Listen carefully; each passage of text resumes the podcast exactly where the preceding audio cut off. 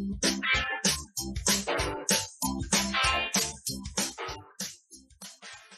¿qué tal? Muy buenos días. Yo soy Jimmy Palomo y ya estamos en Humelet Político. Les saludo ya en este martes 25 de abril y por supuesto saludo a mis compañeros Juan Pablo Hernández. ¿Cómo estás, Jimmy? Qué gusto me da saludarte en esta mañana. Buenos días a ti, a César, a Bruno y por supuesto a todos los que nos están viendo. César Castilla. ¿Qué tal, Jimmy? Juan Pablo, Bruno, muy buenos días y por supuesto también muy buenos días a usted. Tenemos mucha información para compartirle en los próximos 60 minutos. Bruno. Malofkin, ¿qué tal? Muy buenos días. Bienvenidos a este que es el mejor análisis de la política en Quintana Roo durante la próxima hora. Y bueno, vámonos hasta el municipio de Felipe Carrillo Puerto, donde ahí tuvimos la oportunidad de entrevistar a la presidenta municipal, María Hernández. Hace algunos días nos dio mucho gusto escuchar una noticia, ojalá y sea verdad y sea realidad pronto, porque durante muchos años hemos tenido la oportunidad de conocer toda la costa, entre ellos el Paraíso, Punterrero, Vigía Chico, toda esa parte maravillosa que tiene Felipe Carrillo Puerto, que por leyes, por leyes comprensibles, Sí. sí, porque las nuestras vivimos en una selva tropical, esa se regenera, podemos sembrar árboles y crecen en 15 años. Entonces, abrir una puerta, yo creo que de aquí línea recta a son como 30 kilómetros. No, 57 kilómetros. 57 O kilómetros. sea, lo haría en 40 minutos estarías, 35 minutos estarías, depende si es carretera, qué se piensa hacer, si se abre la puerta al mar que tanto necesita Felipe Carrillo. Pero hablar de eso. Claro, Carlos, la reserva de la biosfera de Siancán. Resumimos esta gran reserva eh, a través del decreto que, presidencial que se dio en su momento y que pues siempre ha sido una promesa de, de- de campaña de cualquiera que se ha sentado en esta silla y que bueno, este, ahora con la fortuna de tener el aeropuerto y de, el tren, pues se abre la oportunidad de, de- de meter proyectos, ¿no? Que en su momento hace eh, poco más de un mes y medio tuvimos la fortuna de que ese proyecto que, que, que, que, que tuvimos, que lo estábamos analizando y que lo construimos y lo modernizamos porque es un proyecto que tiene muchos, muchos años y que pues obviamente eso no consideraba que tuviéramos un aeropuerto internacional, un- un- dos estaciones del tren Maya y eh, en una de sus visitas o sobrevuelos del presidente se le hizo entrega de ese proyecto que afortunadamente hoy es una realidad. No se puede construir carpeta asfáltica como en cualquier calle. Buscaremos que se haga un camino artesanal como lo están haciendo ahorita en Oaxaca, por ejemplo. Eso es lo que él anunció. Y bueno, obviamente estos 57 kilómetros de reserva, ayer la CONAM, a través del periódico oficial de la Federación, eh, se adjudican 8.000 hectáreas para la conservación y que ahí no pueda eh, desarrollarse nada, aunque evidentemente no buscamos que haya la inversión de grandes cadenas de hoteles en esta zona, sino que hay un turismo verde, un turismo de experiencia, un turismo que obviamente venga arraigado con la cultura. Ahorita apenas estuve en el Tianguis Turístico y por primera vez en la historia de Felipe Carrillo Puerto, la Reserva de la Biosfera de Siancán estuvo nominada como parte de destino eh, eh, vaya de convivencia con sus pueblos originarios. Primero, una gran eh, noticia el estar nominado. Competimos con la Selva Lacandona y con Puebla, dos destinos posicionados hace muchos años, y obviamente hablar del destino Mayacán, que contempla a una parte de Tulum y a una parte de José María Morelos, pero el 100% a Felipe Carrillo Puerto. Ya hoy Carrillo Puerto es sede anfitriona de este destino Mayacán. Y bueno, afortunadamente ya tenemos no solamente un espacio, ya tenemos dos espacios en el tianguis turístico y obviamente eh, eh, se está potencializando muy bien esta zona y ese turismo, ¿no? Tenemos la recepción de, eh, sobre todo de más gente europea, ¿no? Viene mucho eh, este, en español, mu- mucho, mucho italiano en esta zona, casi no el turismo de americano que está buscando playa, fiesta, pero pues obviamente son bienvenidos en esa zona. Entonces, creo que eh, la reserva, la biosfera y el destino Mayacán se están vendiendo solos a nivel mundial y que este proyecto de la Puerta al Mar obviamente se viene a sumar a una oferta turística, ¿no? Y son 521 hectáreas la reserva de la biosfera de 521 Sienca, hectáreas. que uno tiene presupuesto para cuidarse. Al Exacto. abrirse una ventana desde Felipe Carrillo Puerto a- hacia Punterrero, pues eso generaría divisas, generaría Claro. dinero que podría ser utilizado para ayudar a conservar esa reserva. Sí. Y hoy, pues la verdad, nadie la está cuidando. Sí, no, pues la- es, eh, vaya, sí, yo creo que a la bendición de Dios, ¿no? pues hasta Pichil, un lugar importantísimo para nosotros también. Este, se ha hablado mucho de nuestras bordadoras, que afortunadamente, obviamente, hoy que tienen más promoción, están vendiendo mucho más sus productos, también ahí van a la alza, pero la, la producción de la miel, la producción de la pitahaya, este, pues la pesca que la tenemos en la zona de, Punta Herrero, pero si tú juntas a Cancún, Tulum, eh, Playa del Carmen, tenemos más extensión marítima aquí en Felipe Carrillo Puerto, mares vírgenes que ya conoces bien.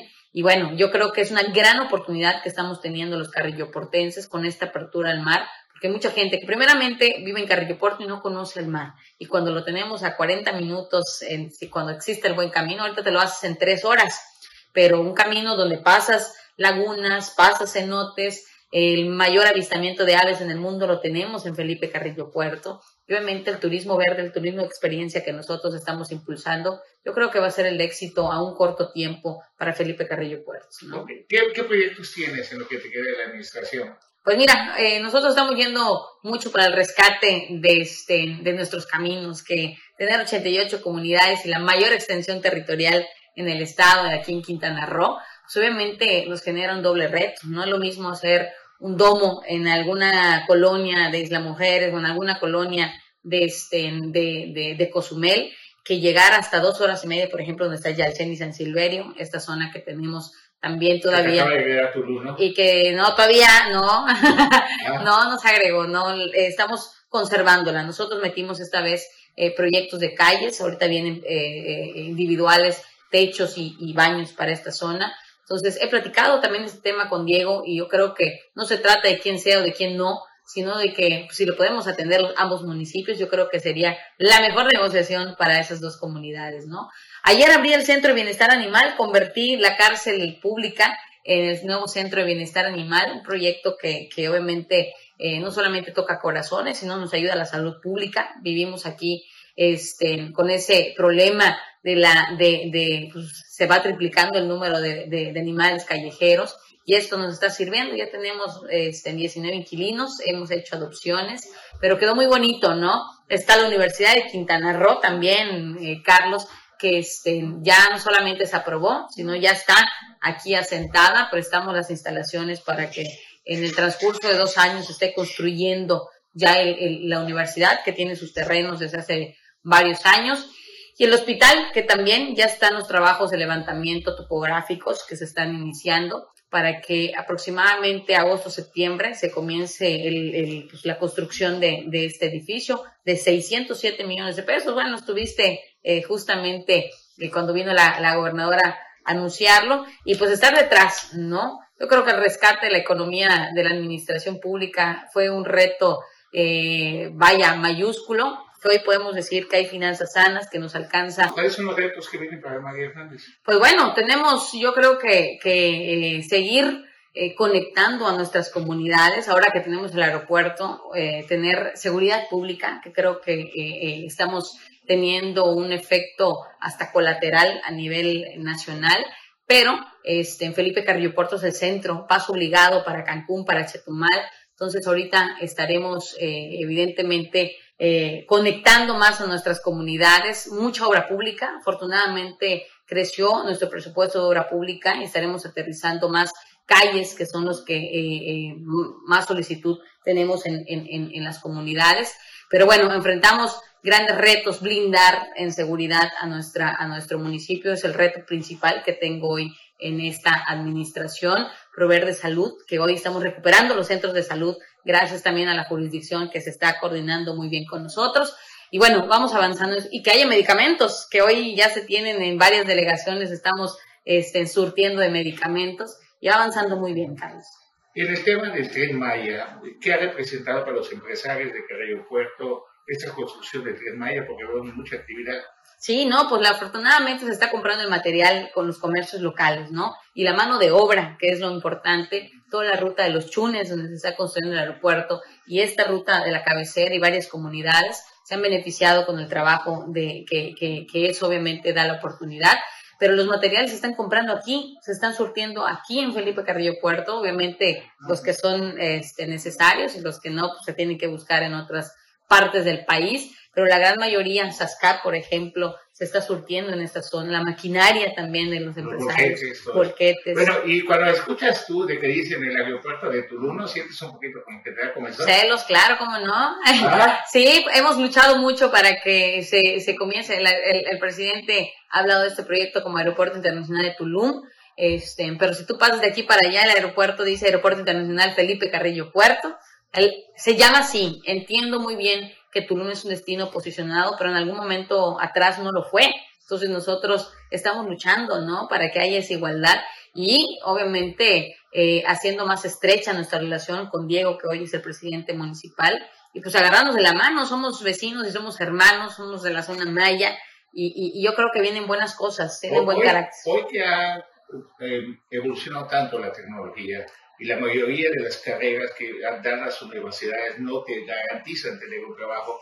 Felipe Carrillo Puerto ha sido un potencial distribuidor de empleados muy buenos en la zona hotelera de Cancún, de la de Ribera Maya y todo eso. ¿Cómo va la educación de los chefs, de, de, todos esos expertos en turismo que hoy son contratados en los grandes hoteles? Pues mira, eh, obviamente esos, esta, toda esta Riviera Maya nos ha dado la oportunidad, muchas veces lo han visto como la mano de obra barata, yo creo que eso es una lucha primera que tenemos para dignificar los sueldos, este, obviamente tienen seguridad social, pero los sueldos y ahora con, con, con la alza de, de, de, los, de los precios, pues obviamente repercute. Este, entendemos muy bien las situaciones que, que se están viviendo a nivel global, pero pues obviamente necesitamos la dignificación de los, de los, de los sueldos en esa. Tenemos buenas relaciones con los, con los hoteleros, nos han apoyado muchísimo en donación de materiales blancos, este, que hemos estado dando en donación, pero efectivamente, ¿no? Yo veo una, una, a un pueblo más capacitado, este, a gente que, que obviamente la oportunidad que le da el, el, el, el, el hotel de aprender nuevos idiomas, pues el día ya no, ya no salen como entran, ¿no? Ya son gente eh, con mentalidad más abierta, más progresiva. Entonces, yo creo que, que, esa, que esa oportunidad que nos da la Riviera Maya, que pronto nos dará el destino Mayacán, pues va a fortalecer. Tenemos mucha, mucha buena gente. Es el destino, lo que es Riviera Maya, esta zona se le llama destino Mayacán, que es lo que te decía, es, es Tulum, una parte de Tulum, eh, José María Morelos, y en su totalidad Felipe Carrillo Puerto. Costa Maya comienza más, más para allá, entonces es, es, es Otompe Blanco. Después de Puntajero, después es Bacalá. Es para allá. No, después de Punticú es Bacalá, 20 kilómetros hasta llegar a Ubero. De Ubero empieza Otompe Ese ya es Costa Maya. Ese es destino Costa Maya y nosotros somos el destino Mayacán. ¿Y ya escogiste tu, tu, tu cocholata? ¿Eh? ¿Todavía? Pues una pregunta, nada más. No, todavía. Estamos ah. trabajando en eso. ¿No? todavía. ¿Qué va a pasar? ¿Algún día vas a tener que tomar una decisión o lo que decida tu partido ahí vas a estar? No, pues estamos luchando, ¿no? Hay un proyecto importante este, de seguimiento de esta administración pues vamos a decidir con un diputado federal, un diputado local, un senador, un presidente de la República, un presidente municipal, pero pues obviamente... Pero como presidente de la República también no has escogido... No, pues no, obviamente Morena, pues yo soy morenista, Carlos, ¿no? Este, obviamente quisiéramos la representación también de una mujer, como lo queremos, de un buen elemento como es Marcelo, pero bueno, pues mi paisano también, que, que bueno, paisano de mis abuelos, que es este Nadán Augusto. Entonces tenemos este, en qué fortalecer al partido. Yo, yo, yo, yo creo que... ¿Y cómo va el partido aquí en Felipe Carrillo Fortaleciéndose, tenemos 400 comités de bases ya sentados. La última vez que platiqué con la dirigente del partido me dijo que el Partido Verde no tiene mucha presencia en Felipe Carrillo Puerto. Ah, eso sí es verdad, ¿no? La votación todavía eh, siguió privilegiando a Morena, aquí en Carrillo Puerto. Hay un efecto en, en, del Partido Verde en la zona norte, todavía no en la, en la zona centro-sur del, del estado este, seguimos fortaleciéndolo, ¿no? Y obviamente el trabajo de gobierno, pues eh, bien o mal, tendrá que hablar por el, por el, por, por este trabajo que hace el partido. Yo creo que vamos en muy buen camino. Muchos retos que enfrentar, efectivamente sí,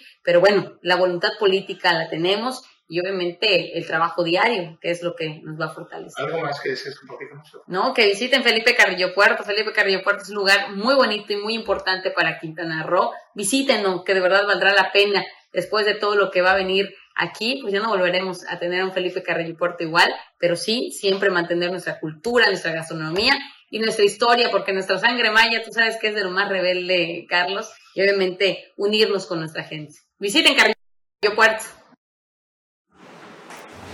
Pues bueno, pues ahí está. Tuvimos la oportunidad de entrevistar a la presidenta municipal de Felipe Carrillo Puerto. Es momento de irnos un corte comercial y regresamos con mucha información aquí en Omelet Político.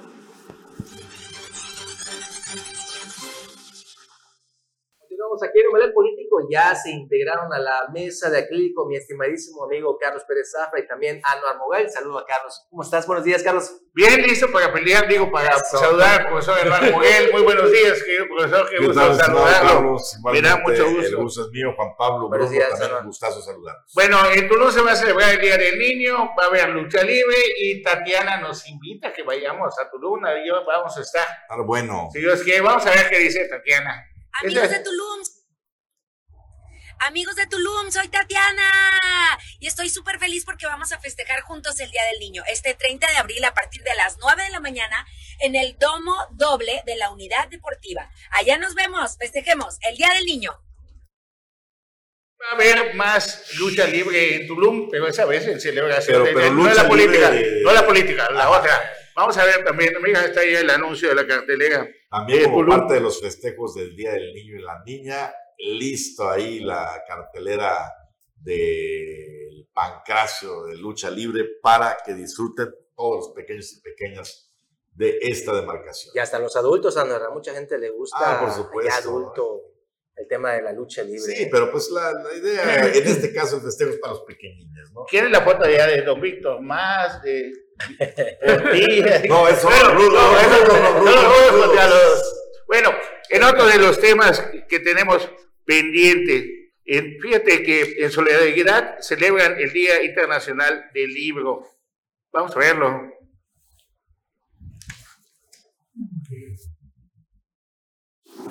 Con el objetivo de fomentar el hábito de la lectura en los niños, jóvenes y adultos, de acuerdo con la política de educación de la presidenta Lili Campos, la Dirección de Educación, Desarrollo Humano y Bibliotecas Públicas del municipio de Solidaridad celebró el Día Internacional del Libro en el segundo parque de Villas del Sol. Javier Basurto Campos, titular de la citada dirección, informó que como cada 23 de abril y a través de diversas actividades lúdicas y educativas, se motivó a que los niños y niñas del municipio conozcan más del acervo con el que cuentan las bibliotecas públicas, así como los talleres gratuitos que se llevan a cabo. Asimismo, indicó que la presidenta Lili Campos tiene como prioridad el que las y los niños cuenten con espacios de sano esparcimiento y educativo para retomar los valores de la familia y la sociedad. Por esta razón estaremos pendientes y activos para que los niños del municipio se encuentren atendidos, concluyó. Notivisión. Bueno, y además, ayer he estado platicando contigo de que en Yucatán no se andan con cuentos ni nada, y cómo evitan las, las invasiones. Llegó un grupo del sureste de México, más bien de Tabasco, a invadir la zona de Chelem, la zona turística de Chelem, agarraron y el primer enfrentamiento fue así, vamos a compartirle con ustedes el video que era producción. Vamos a que corre el video, le hemos quitado los insultos. Aquí reportando, me temo que los acampadores siguen Acá. Pueden ser de pueblo. Son de Flamoyanes, dicen de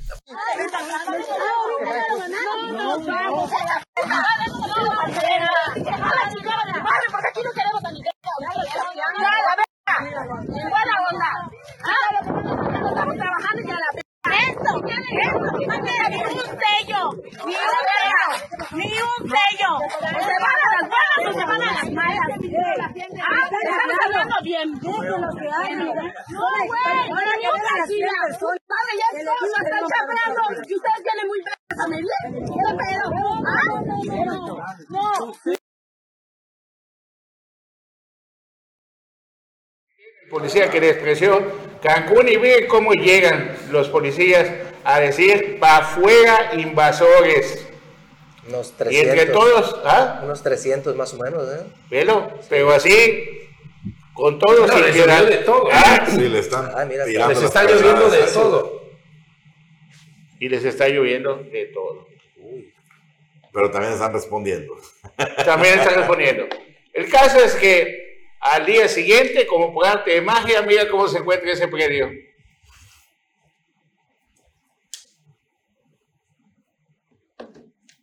Al día siguiente podemos poner la otra imagen, la otra imagen para ya, ya no hay invasiones. Así estaban las invasiones ahí. Oye, y esos carritos eran de los invasores. Mira, nada más. Sí, son ¿No? profesionales. Pues pobrecitos no andan. Pues no, es que son financiados por poderosos para poder invadir esa zona. ¿Qué es lo que sucedió? A la intervención de toda la policía con voluntad, con ganas, con buen director de la policía, con buen secretario de gobierno, al día siguiente ya no hay invasiones. En Como debe de ser, en un lugar con Estado de Derecho. Así de simple. en Mahahual, pasó eso. ¿Y qué sucedió? Llegó la Ah, no, secretaria pero- Parada la ciudad. pero- Llegó la secretaria de gobierno y dijo, no, ni un policía va a desalojar a ninguna mujer y a ningún niño. Si a los niños y a las damas son las que utilizan precisamente. Pero es que ese es el problema. Carlos. El problema es, mira, una invasión se debe atender en esos momentos. Ok, pongo en el esos ejemplo. momentos. pongo ¿no? el ejemplo. Cuando empieza la amenaza, ¿qué hacen aquí? Se Deja- hacen de la dejan correr. dejan correr, ya que tienen hasta casas, quieren ir a resolver el tema. No, no, con, es que aquí todo se resuelve conforme a derecho. Y hay que esperar la justicia, y hay que esperar que enfrentes un juicio de 20 años. Y cuando ganas el juicio, agarran y todavía hay mil maneras de defenderse. Entonces, por eso Quintana Roo no se invierte, sobre todo en la zona sur, porque no hay ninguna facilidad ni una certeza jurídica sobre la tenencia de la tierra. Todas invasiones. ¿Qué logró la secretaria de gobierno con esa declaración que los policías no iban a intervenir? Pues que todo el mundo invada porque sabe que va a haber impunidad y que no le van a hacer absolutamente nada. Y, eso ¿eh? ocasiona, ¿sí? y ojo, porque el tema de las invasiones está penado por la ley. eh, Es mentira. bueno, mentira, eh, en mentira. teoría está penado En por la ley. teoría. En teoría, no se hace nada, es otra cosa. Entonces crecen las invasiones, crece la incertidumbre sobre la tenencia de la tierra, no hay inversión y porque el gobierno, tanto el de Carlos Joaquín de Pérez y el actual, no genera una, un, dice, bueno, si el IPAE tiene tanto terreno, tiene todavía terreno, vamos a destinar 10 hectáreas para desarrollar Habían un dicho pueblo. que eso iban a hacer. Pero lo ha dicho hace cuánto, hace siete meses lo dijo José Alberto Alonso Bando y no hay absolutamente nada hasta el momento. Entonces tú no puedes invertir en la zona sur cuando de pronto agarran y te dicen, ¿sabes qué? Ah, Esa bueno, tierra no es qué bueno que ya llegó un, un licenciado invitado aquí con nosotros para debatir el tema de Oye, las pero si tienes un invasiones. licenciado aquí a la derecha, ¿por qué lo minimizas? No, no, no, pero Perdón, otro licenciado. Es un licenciado en Derecho, el señor Juan Pablo Hernández. no, pero se refiere a nuestro invitado del día de hoy.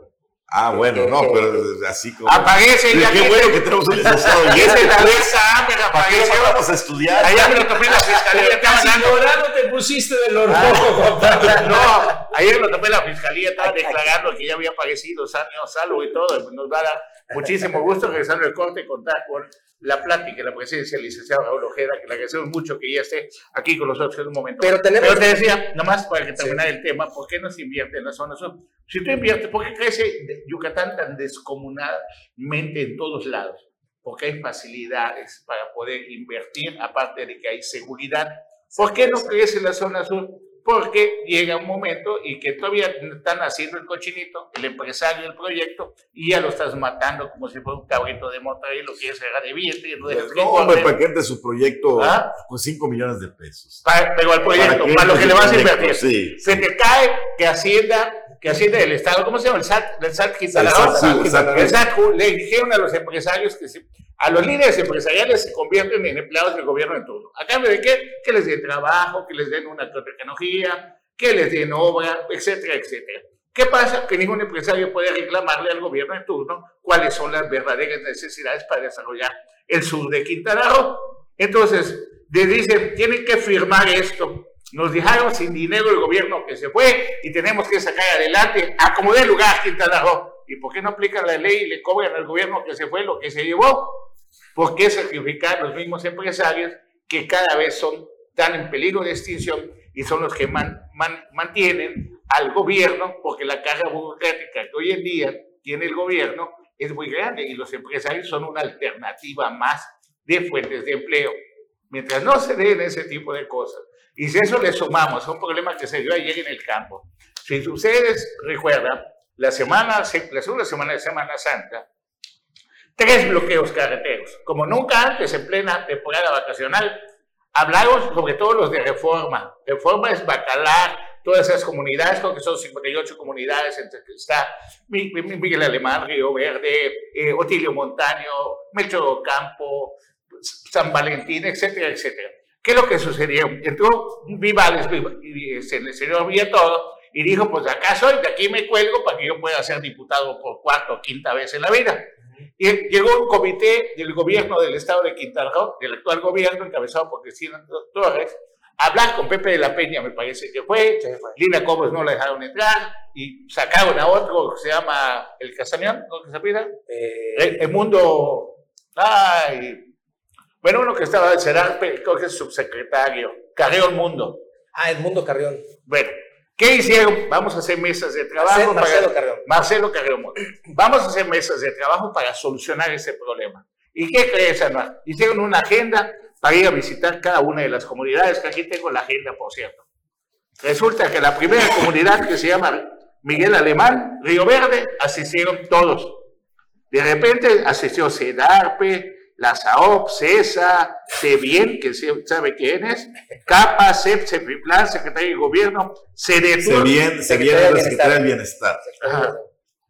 Ah, güey, tú ya se debe Es lo que te iba a decir, que hay varias siglas que, a ver, vamos a sacar el... Lo hacen a propósito. No, era la CEDESOL, ahora es CEBIEN.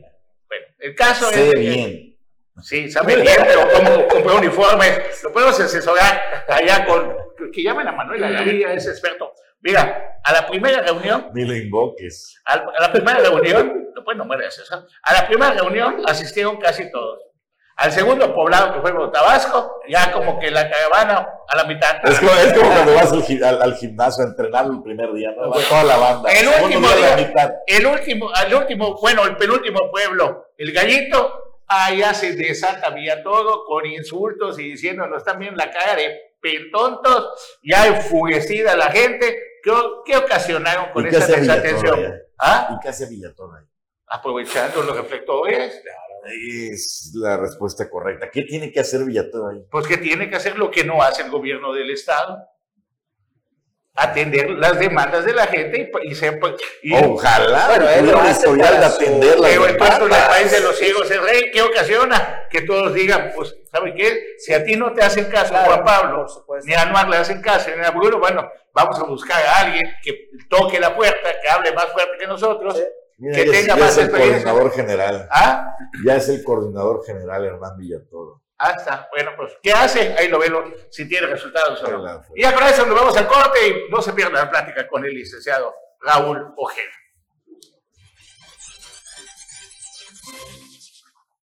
Muchísimas gracias por continuar con nosotros y aquí está el comité desde UNE, el licenciado Raúl Ojera. Muchísimas gracias, licenciado, por estar con nosotros. Aquí estamos, para lo que ustedes este, manden. No lo digas así, licenciado, porque estos son medio... ¿Ah? Entonces... Bueno, licenciado, este, estamos pendientes sobre el tema del presidente de la República, Bruno. ¿Cómo sigue la salud del señor presidente de la República? Pues mira, pues sigue la cronología, sigue lo, lo, lo, más caótico es que no hay información oficial, no sale nada de información oficial.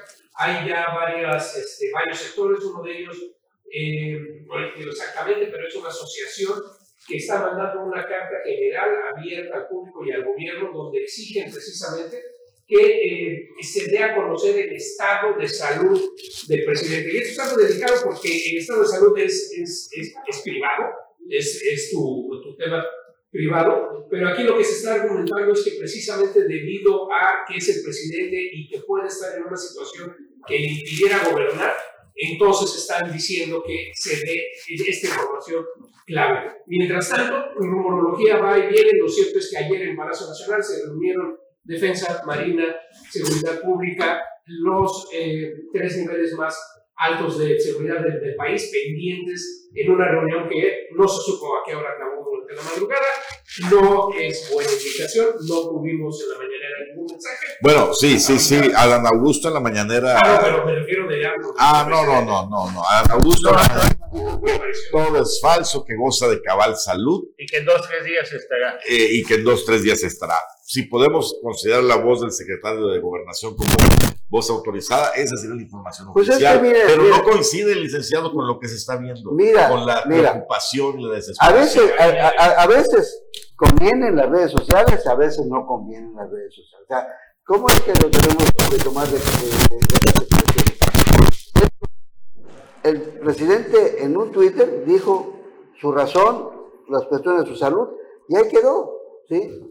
Y ahí quedó. O sea, ya tenemos que darlo por hecho. O sea, Bueno, pues se me hace es, muy... es- es una expresión de él, más aparte la que dijo el secretario de Gobernación, o sea, la salud es muy particular de las personas, ¿no? O sea, son- Aunque es un dependa un principio país muy de ellos. Aunque depe- es que no, no ha perdido la, la razón, no hay... No lo sabemos. la- no hay la- por eso, pero no hay la razón, ni hay ninguna expresión de que se pueda decir que eh, no estamos siendo gobernados todavía.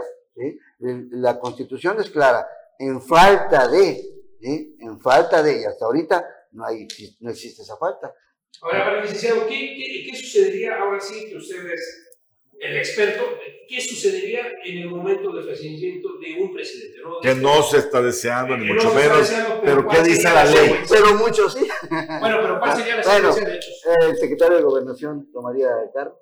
Ah, No, a ver, ¿no, no se supone que toma el cargo la titular del Poder Judicial? No, no, el secretario de Gobernación, y entonces ya se convoca a, a- a una nueva sesión para poder. Y con a- esto a le quitaría un- la explicación al secretario de Gobernación de participar en Ah, la sí, sucesión claro. presidencial. Claro, así, así, ¿Ah? así debe, es, políticamente debería ser así. Yo tenía entendido que es la presidenta del tribunal, o el presidente del Tribunal Superior de Justicia. Así llegó Benito Juárez, Sí, por ejemplo. son, son, hay, hay varias causales, ¿no? Y- pero en, en la, en la constitución actual así se expresa, que sería el secretario de Gobernación el que tome- tomaría el mando eh, provisionalmente para que se llevara a cabo, eh, un, se eligiera a un nuevo presidente. Ah, Y ahí sería el problema porque las, las, la Las pugna entre, entre las, entre, sí, así es, entre todos los partidos, pues estaría difícil, ¿verdad? ¿Cuánto, ¿Y cuántas, en las cámaras, cuántos votos se necesitarían? ¿Dos terceras partes? Como? Eh, eh, se, se necesita la mayoría más que nada. O sea, las 50 dos más uno. cámaras, sí. Oye, Ahora, con este asunto ha surgido el debate de si se necesita poner en el mapa electoral mexicano la figura del vicepresidente, al estilo gringo, es decir, que votas desde el principio por un presidente y por un vicepresidente, pero no votas por él, licenciado. Lo elige el presidente en turno, es diferente a que tú votes por un presidente y un vicepresidente. O sea, poner a un, Pones a una autoridad suplente, electa. a un suplente de presidente. Exactamente. Entonces no sería vicepresidente, sería un suplente. podría ser la figura. Bueno, es que en ningún lado se maneja la figura de suplente, se maneja la figura de vicepresidente, que les dan una chambita ahí, ¿no? Por ejemplo, los vicepresidentes en Estados Unidos, ¿qué función cumplen? Pues mira, eh, realmente función social. ¿Eh? Función social. más que- La, la función social de representación y cuando no puede estar el presidente para inaugurar cosas. O sea, Pero, pero- es una auto- pero es una autoridad electa. Claro. Esa es la diferencia. Y en el momento, por ejemplo, cuando está en traslados aéreos el, el presidente que no puede estar gobernando, quien toma el poder esas cuatro o cinco En horas es el vicepresidente. ¿No viste la película Olimpo bajo fuego? Ahí aparece.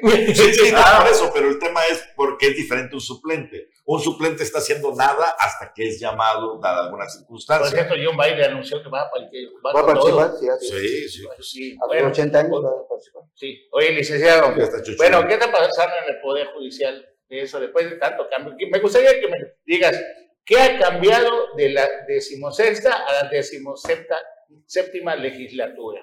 Criticamos tanto a- al señor Martínez Asila, que no avanzaba el Congreso y todo, hoy que todo está pintado casi de morena verde y todo. Dígame, ¿ha, cambiado para mejorar? Porque ya cambiar, ya, ya eso se puede pegar también cuando uno cambia. No, bueno, ¿qué, qué ha, ha- cambiado? Pues primero El nombre. el nombre, ¿no? Este, y los actores. Pero pues escucho que hablan del ex eh, diputado Villatoro y este, que anda haciendo otras actividades en, por otros lados. Pero eh, vaya, de lo que se trata es ir mejorando, ¿sí? Y aquí, y, y- y aquí vaya, lo- la cuestión de las iniciativas, sí, eh, están destrabadas muchas de ellas. Cuando yo participaba como asesor, había este, muchas, muchas iniciativas, pero en basura, ¿sí? O sea, lo que se trataba era de, de quitar todas esas eh, iniciativas que ya no servían y que conforme va pasando el tiempo, pues bueno, van perdiendo esa agilidad Y para decir desarrollar. cinco que valgan la pena, que no sean basura. Eh, eh, bueno, hay, hay algunas que sí eh, han sido introducidas por parte de la gobernadora, precisamente para poder darle agilidad a todos los sectores. Pero pues no, no es tanto la, la cuestión de las normas, y lo, y lo digo de esta forma. Cuando estaba la pandemia, todos éramos, eh, todos estábamos escondidos. Cuando, después de la pandemia, las los, eh, expresiones de odio han, se han multiplicado, o sea, más allá de lo que eh, eh, era, era normalmente. Y normalmente en, en, el, en el 2009, digo 19, perdón, en el 2019. A partir de ahora, las expresiones de odio han estado aumentando. Política social, eh, delincuencial, eh, de todo tipo. Entonces. ¿Es porque nos han enfrentado por la pandemia? Pues, precisamente, el, el despertar, ¿sí? el, el, el, haber tenido una, un mal sueño y despertar, pues es lo que está ocasionando. Políticamente, así es. Socialmente, digan ustedes, eh, en, en, en, cuestiones de política con la sociedad, ¿qué beneficio nos han dado el actual gobierno? Decía la gobernadora, voy a estar todo, casi todos los días en Chetumal.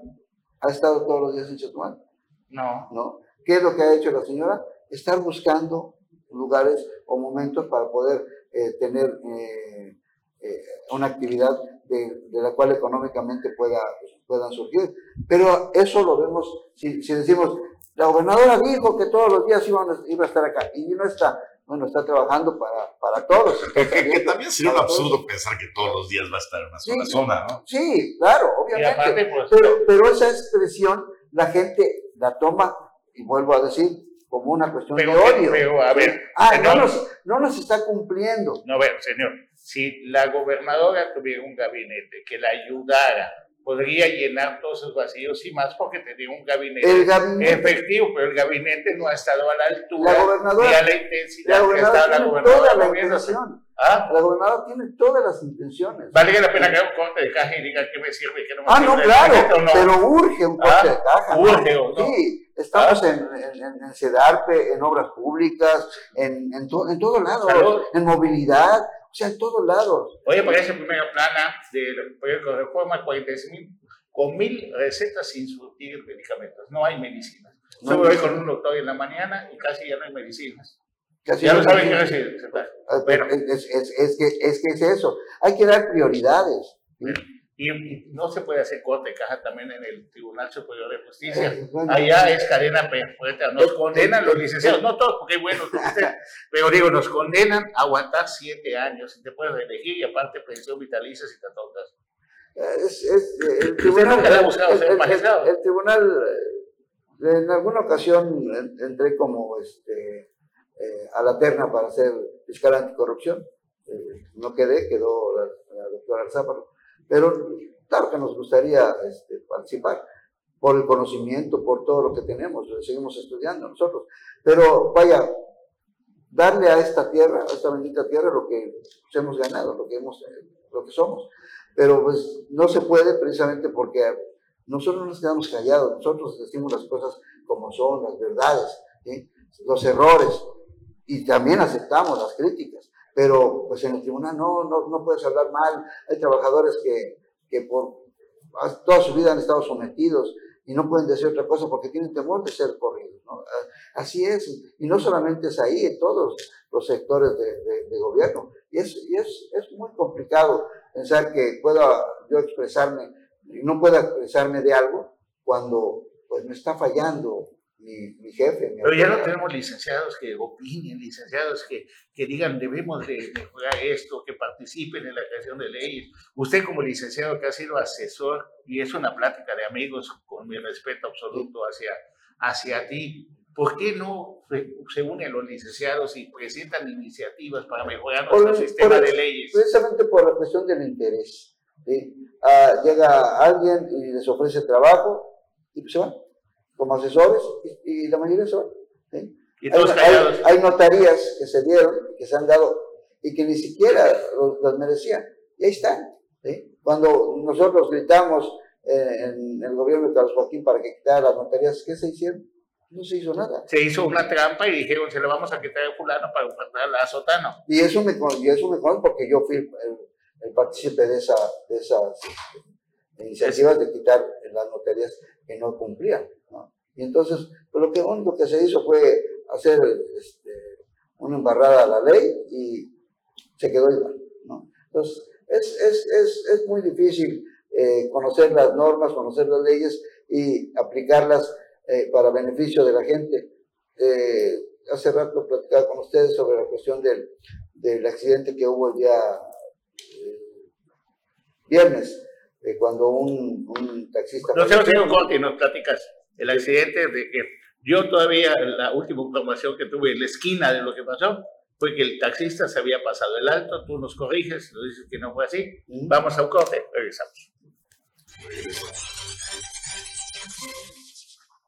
Gracias por continuar con nosotros. Ya recta final de Omelet Político. Siempre agradecer con el licenciado Raúl Ojeda que platique con nosotros, con el profesor Anual Moguel, muy buenos días. También a don Bruno Cárcamo Arvide. Bueno, estábamos, licenciado, nos iba a platicar el último accidente que conmocionó al centro Sí, de la ciudad. Sí, eh, fí- donde- fí- fíjate, Carlos, que, que- que hay algo que, que, que, este, que pues a mí me, me, me- no me gusta, ¿no? Las expresiones de odio, decía yo hace rato. Eh, cuando sucede el accidente, empiezan a haber varias eh, eh, expresiones, sí, eh, diciendo cómo sucedió, este, que si el taxista de, México se pasó el alto, que si iba a dar la vuelta. Inclusive ayer me dijeron que le dio un infarto al taxista este, de, de Sucha y que por eso se pasó el alto.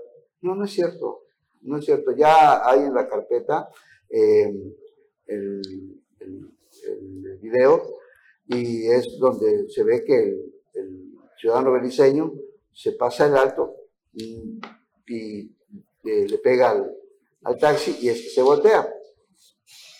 Aquí la cuestión era que desde el, el día viernes, eh, pues él, el, el tuvo varios abogados, pero nadie resolvía la situación.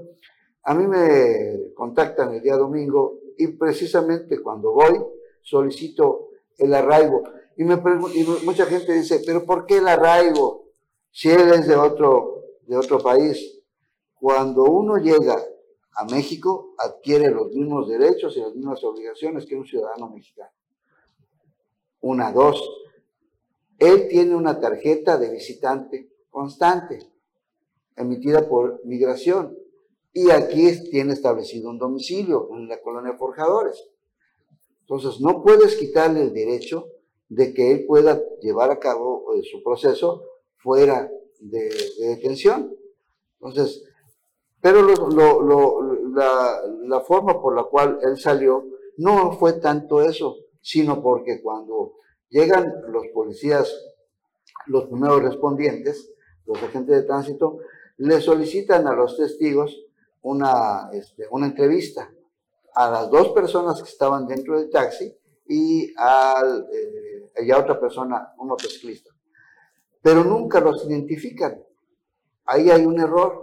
Por eso es que el juez determinó la, la- el, el no eh, quedar firme la detención. Eso se llama ¿Sí? mala integración un expediente. Una, ah, sí, pero eso no le quitaba el asunto al, al, al, eh, al ciudadano beliceño. O sea, no le resolvía la situación. Más sin embargo, para paz de todos, el día de ayer ya empezaron las pláticas para que el señor eh, tenga eh, sus, sus, eh, eh, su, su, o sea, pague, más que nada haga la reparación del daño.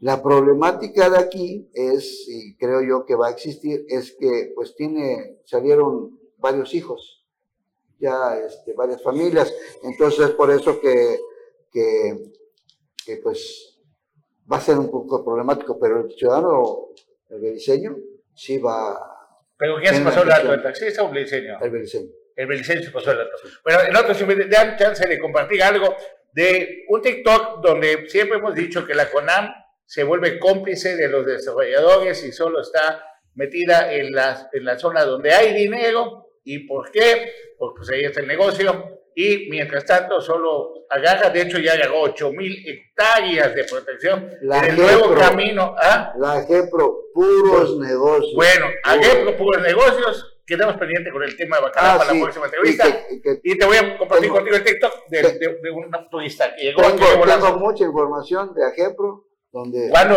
la resolvamos? ¿La semana que viene? La semana que viene. Ya, compromiso. Compromiso. Bueno, vamos a ver el tema de TikTok que les platico. Del dron. Acabo de ir a la playa de Comal en Quintana Roo y no me permitieron volar mi dron.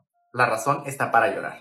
Mientras te cuento esta anécdota voy a estar mostrando algunos paisajes que grabé hace seis meses en esta misma playa. Hace unos días regresé a este lugar con la intención de grabar la temporada alta. Aún ni siquiera encendí el dron cuando un hombre se me acercó para decirme que no estaba permitido volar. Le comenté que yo ya había volado ahí con anterioridad y no había tenido ningún problema, a lo que me responde que él solo es un salvavidas y solo se acercó a informarme. Me dice que puedo acercarme a la caseta de Conam para pedir más información, así que allá voy. Una vez ahí hablo con la persona y me responde que no es posible. Le pregunto si hay algún permiso, algún trámite que tenga que sacar o si hay algún cobro, algo que es muy común aquí en la Riviera Maya. Esta persona me comenta que no hay ni permiso ni costo, simplemente que no se puede. La verdad yo no soy mucho de alegar, sé que esas personas solo siguen órdenes así que no me pongo a pelear, y prefiero irme a las redes sociales, investigar e informar. Pero el amigo con el que estaba le pidió una justificación razonable. Y ahí es donde nos cuentan que el problema en realidad es que porque hay muchas construcciones ilegales, y con los drones los captan, y luego ellos tienen problemas con estas empresas. Así que para llevar la fiesta en paz prefieren que no haya vuelos de dron. Cuando nos comentan eso estaba en shock. O sea, literal tuve que reafirmar lo que estaba diciendo y le pregunté, entonces esto no tiene nada que ver con la naturaleza. No es que haya migración de aves o alguna otra razón, es mera política. Es correcto. Así que sí, el instituto que debería de estar cuidando esas áreas naturales se está haciendo de la vista gorda. Y bueno, te cuento esto para que ni siquiera te tomes la molestia de llevar tu dron o intentar hacer un trámite, pues no lo hay. Me despido y te dejo estas imágenes de Kumal desde las alturas. Espero que las disfrutes, pues no sabemos hasta cuándo tendremos nuevas. ¿Así o más Mira claro? nada más. ¿Ah? Pero eso está tremendo porque to- todo el mundo usa su dron. No, ahí. No, está tremendo la complicidad y No, eso es lo que está tremendo. Las construcciones, ¿y sabes cuánto cuesta que se hagan tontos los de la CONAM? Y que la complicidad de Semarnat y de Profepa y de todo eso. Es que todos, los- todos No, bueno, y las áreas naturales. Todos Todos están están involucrados. A todos les toca, les toca una rebanada del pastel. Ya no están corriendo. Bueno, bueno, muchísimas gracias. Gracias, nos vemos el día de mañana. Por eso de nuevo, muy bien. Así Gracias. Licenciado, muchísimas gracias. Gracias por la invitación, Carlos, Anuar, Bruno. Saludos con mucho gusto a nuestro director general, Carlos Teo Carmel. Muy buenos días.